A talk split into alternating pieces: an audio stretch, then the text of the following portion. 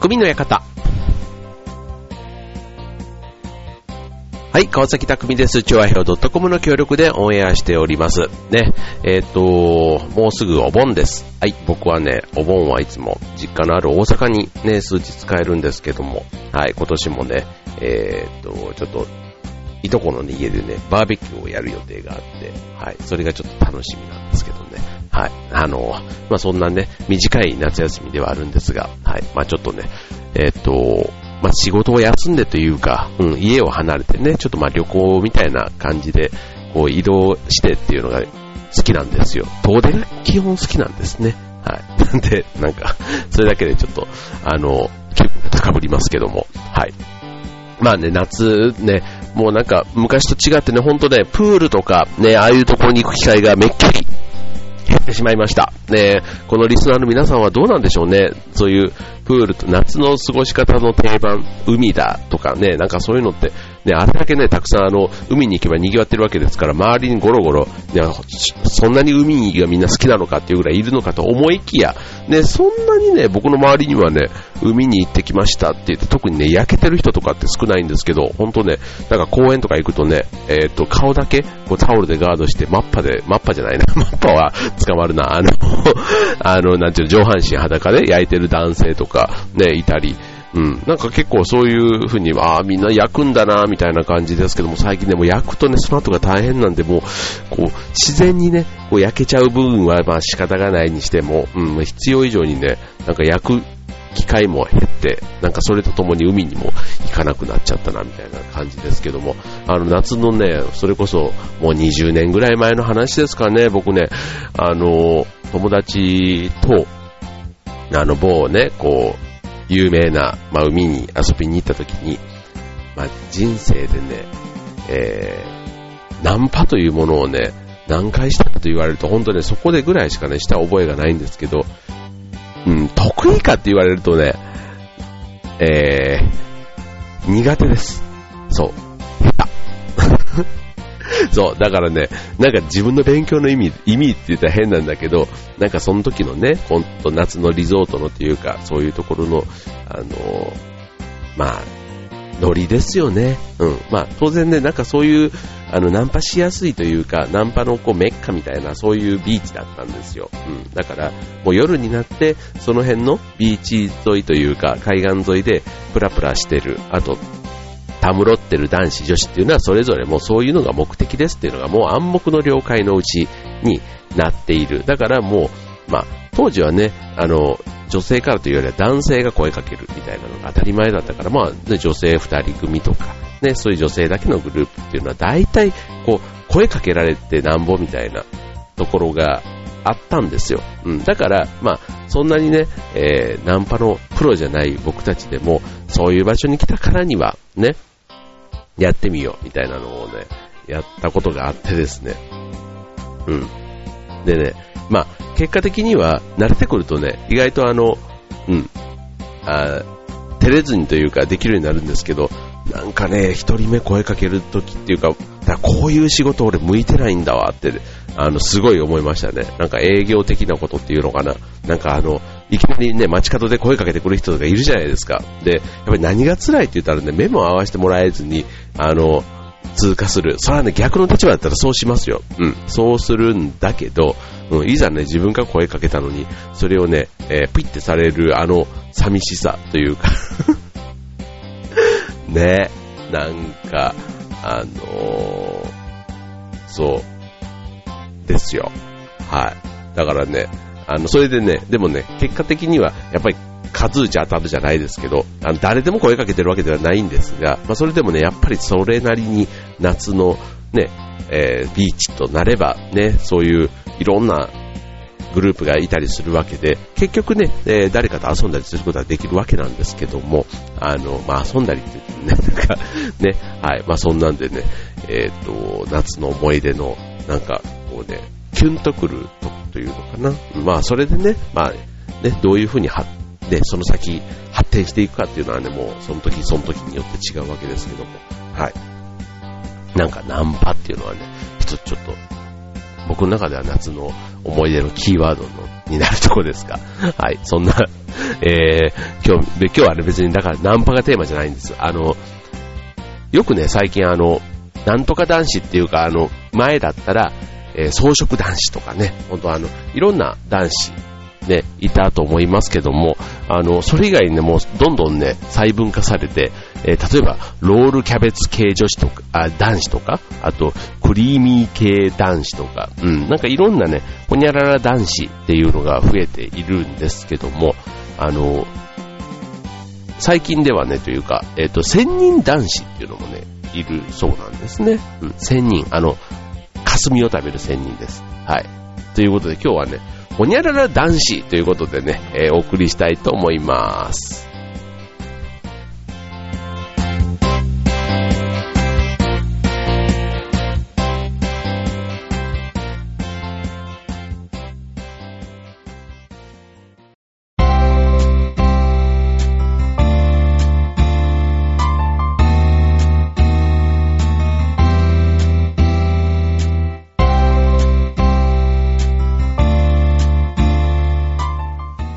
はい、というわけで今週の匠の館は、ほにゃらら男子と、まるまる男子でもいいのかな？はい、ということでね、まあ、冒頭で紹介した、えー、千人男子なんですけども、今日はね、ちょっとそんなね、いろんな男子、ね、今日ご紹介したいと思うんですけども、えー、千人男子でどういう人かっていうとね、うんと、ある意味ね、こうね、今求める理想の男性像というふうにも言われてるんですね。はい。えっ、と、自分の価値観を大切にしているけれども、それを押し付けることがなく、穏やかで、ゆるい雰囲気を漂わせる男性のこと。例えば、えー、特徴としては、うんと、いつもなんだか楽しそうとかね。あと、遊びも仕事も肩肘張らないとかね。あと、ファッションなんかは着心地を重視しますとかっていうとこで。はい。なんかそんな人いますよね。はい。だから、あの、恋愛は疲れないっていうところなんですけども、あの、当然ね、一緒にいて疲れない。だから、友達としていても疲れないっていうとこ、かもしれませんね。うん。有名人で言うと、あのサマーズの三村さんですとか、あと、奥田民生さんとか、あと、えっ、ー、と、歌手で言うと斎藤勝義さんとか、うん。ね、えっ、ー、と、家政婦の見たのね、主題歌をやっ。はい。なんていうのがね、えー、千人男子に当たる。そう。まあこれちょっとあくまでね、テレビのね、ああいうイメージが強いですけども、うん。だから、あの、人に流されず、悠々自適にね、生きている千人男子っていうのは、あの、もしね、そういう人たちと付き合うっていうんだったら、その、小手先という、やっぱりね、こう、内面というか、すごいその、仲ができている人だから、そこの世界でいかにつながるか。ね。例えば、えー、一人の時間を大切にするとか、うん、自分らしい着こなしとかね、まあそういうね、えー、千人男子の価値観に合うポイントが、えー、いかにあるかっていうのがポイント。うん。だから、あの、間違っても、あなたがいないとダメですみたいなことを言われちゃうと、なんかちょっとね、千人男子的には違うらしいですね。うん。こうね、お互いに高め合える関係を予感させる。うん。だから、千人だから、こうね、自分のその世界も一緒にいることでさらに高められる。なんか自分好きなのかなっていうところもちょっとそんな気も、自分に興味があるっていうことかもしれないですね。うん。だからあの、いつも一緒っていうよりは、ある程度の距離を保って、お互いの好きなものを尊重し合える仲。うん。なんか長続きさせるにはそういうところの方がいいような気がし、ね、気がしますよね。あの、なんか、ゆるさ。これね、僕ね、僕は千人男子じゃないな。僕何男子なんだろう。いきなり自分のことになっちゃいましたけど。うん。例えば、えー、っと、なんか予定とかも、あんまりガチガチに決めない。うん。なんか、ゆるーく、うん。まあ、成り行きで、みたいな。ありますよね。僕のね、友達でも結構そういう友達いるんですけど、うんとね、これね、どっちかというとね、ちゃんと予定が決まってる方が僕好きなんですよ。うん。あの、あ、別にね、あの、えっ、ー、と、だらだらするのが嫌いじゃない、ないとかあ、嫌いじゃないんです。ないんだけど、うん。なんか予定がね、何時から何時までみたいな大きな時間の使い方じゃないけど、それぐらいはね、うん、せめて2時間ぐらいかな。そうそう、2時間単位でどっか出かけた時にも、その、じゃあ午後丸々時間がありますってした時に、じゃあ夕方まで何するみたいなところが、うん、なんかこう、1時間単位とまでは言わないですけども、うん、なんか2時間に1つぐらいこうアクティビティが欲しくないですか？うん。なんかそういう意味ではね、なんかそれぐらいの、あの、プランはね、考えてほしいなと思うんですけど、ちょっとそれ以上ね、えー、ガチガチになると、あの、ちょっと窮屈に感じちゃう。ん、そんなとこあるかもしれませんね。うん。ということでね、今ね、この自然体っていうところで言うと、この千人男子というのがね、まあ理想の男性になるということで、ね、まあ、よく世の中の流れでね、いろんなね、新しいな、ほにゃらら男子、最近ほんと旬のやつっていうとなんだろうっていうぐらいちょっと最近はね聞きませんけども、またね、えっ、ー、と、これまでね、こんな男子流行りましたよねというのをね、ちょっとご紹介したいと思います。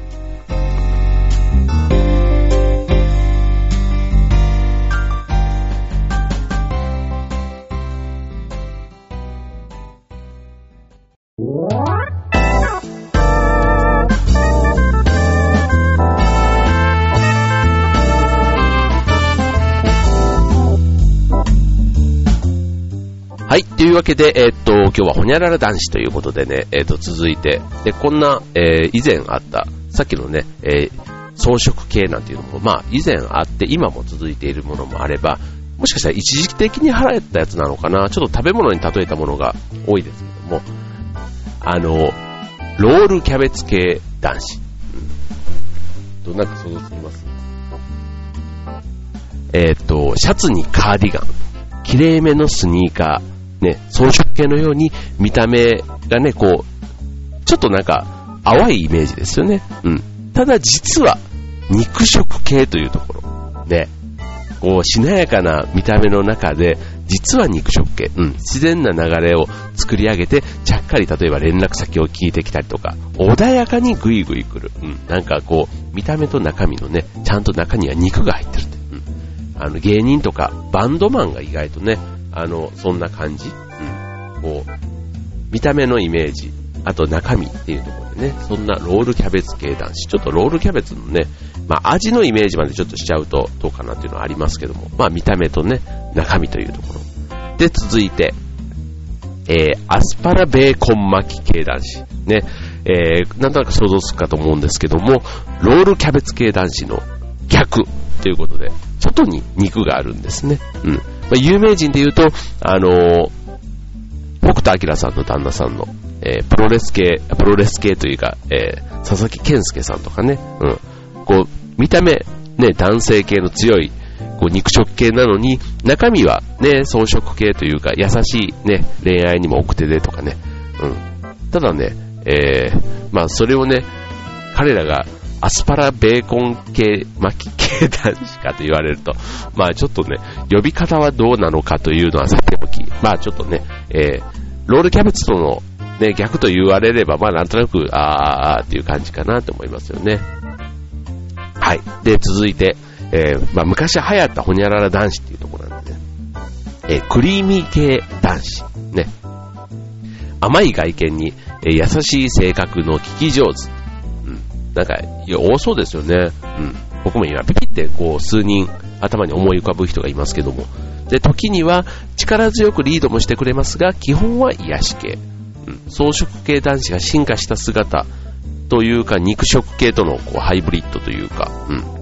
なんか、クリーミーっていうのがね、なんとなくまろやかというか、バランス感覚があるというか、ね、だからいいとこ取り、ね、まさに装飾肉食ハイブリッドって一般的なね、なんかいい男子じゃないですかね。うん。なんか女性からしてみたら、一番モテそうな気もしますけども。うん。ね。しかも聞き上手ですからね。うん。クリーミー男子。俺は何男子？ね。はい。で、続いて、えー、ほにゃらら男子ではないんですが、ちょっとあの、えー、ご紹介すると、カフェオレ様。カフェオレ様というのもね、いるんです。で、いるんでした。って言った方がいいのかな。いました。ね。えー、ファッションに加え、出世や恋愛にも積極的な男性。これ結構いますかね。なんか、業界っぽいとこに多そうなイメージですけども、うん。まあ、ロールキャベツ系、ね、見た目と中身みたいなとこで、意外と中身がガツガツしてるというか、うん。で、同性同士では、あの、こうね、恋愛トークとか、ね、そういう美容の話とかでね、盛り上がったりする。ね、おしゃれとか最先端とか出世とか、ね、そういうところ、ね、まあ要は白みたいな男性で言うね、えー、こう、まあ、肩書きというかな、そういうところも大事にしながら、女性に対しては、俺様っていうね、ちょっとね、こう男女で言うとちょっと、あの、男性が強い、まあ、女性を引っ張っていく、ね、ある意味、まあ、そういうね、女性の求めているところ、肉食系に求めているようなところを、まあ、わかりやすくね、言ってくれ、ね、表現できる人っていうことかもしれませんよね。うん。まあ、えっ、ー、と、相反するね、二つの面が共存しているということで、このカフェオレ様、ね、あと俺様とね、えー、俺とね、えー、か、重なってるということで、ね、これもまあちょっとね、ネーミングがね、いきなりカフェオレ様、まあ、昔流行ったというか、一時的にあったものということで、えー、まあ流行らなかったのももしかしたら、このネーミングのせいなのかもしれませんね。はい。ということで、えー、ほにゃらら男子、ね、今は何男子、ね、僕は、私は、あなたは、ね、何男子だったのか、なんていうのがね、ちょっと気になるところですね。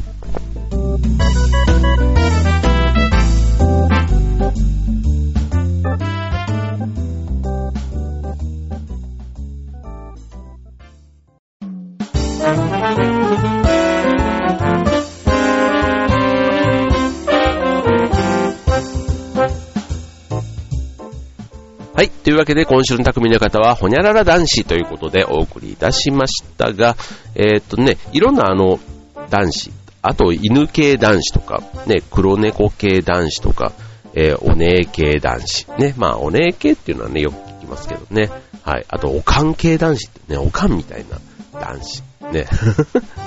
面白いね。おかん系男子ちょっと気が合いそうな気がするな。ある意味ね、こう、あの、なんか、多分お関係男子ちょっと面白そうな気がしますね。どんなんだったらちょっと調べてみたいと思いますけども。はい。えー、っと、まあ、いろんなね、このほにゃらら男子でどうやって流行るのかっていうとこもね、えー、っと、なんか一般の人が、その、モテる要素をほにゃらら系なんて言ってね、例えたりするとこから意外と火がつくことが多いそうなんですね。だから例えばツイッターとかああいうところでつぶやいて、ね、その、ああ、そうそうそう、これっておにゃらら男子だよね、みたいなところがこう拡散して、ね、えー、流行るというところが一つ多いみたいですよ。はい。ということで、うん。まあ、ね、どんな男子でもね、まあ長所もあれば短所もあってということで、まあ、えー、例え、まあ最初ね、えー、ご紹介した千人男子も、まあ、自分を持っている、自分のスタンスがちゃんとある、ね、ぶれない、なんていうところがいい面でもあるけども、意外とね、自分のところを軸に見ちゃうから、そのね、恋人というか付き合ってる人にしてみたら、若干その優先順位が下げられてるかもしれないとかね。うん。あと、クリーミー系男子。ね。えー、装飾も肉食もね、そんなハイブリッド、ね、今車でも流行りのハイブリッドですから、当然ね、高値の花になるわけですよ。ね、そうすると、ね、なかなか理想というか、ね、えー、いいと思ってもなかなか逆にそこはね、倍率が高くて、ね、順番待ちになったりだとか、ね、もう手が出ない、みたいなね、ところもあるかもしれませんよね。はい。だからね、やっぱりあの、超単がね、人間それぞれあるわけですから、ね、ここは譲れないっていうところまでは、ね、妥協しないくていいと思いますけども、ただね、まあ、長所も見ながら、ね、自分に合うパートナーを、なん最後はパートナー探しの話 かよ、みたいな感じですけども、はい。まあ、許容できるかっていうのはね、あの、特に長く付き合っていく上では大事ですよね。うん。これね、あの、夫婦のね、こう、おしどり夫婦が長くね、付き合う、えー、続いた、ね、理由とかの中には、やっぱお互いのね、えー、長所も、いいとこも当然、あの、尊重してというか、ね、見つけないとダメですけども、それ以上にね、え短所の部分がいかにね、許せるかみたいなところが大事だなんて話も聞きますから、はい。ということで、あの、そういうね、えー、長所短所、ね、目立ったところをクローズアップすると、また新しい、えー、ほにゃらら男子、ね、えー、誕生するかもしれませんね。はい、ということで今週の匠の方はここまで。バイバイ。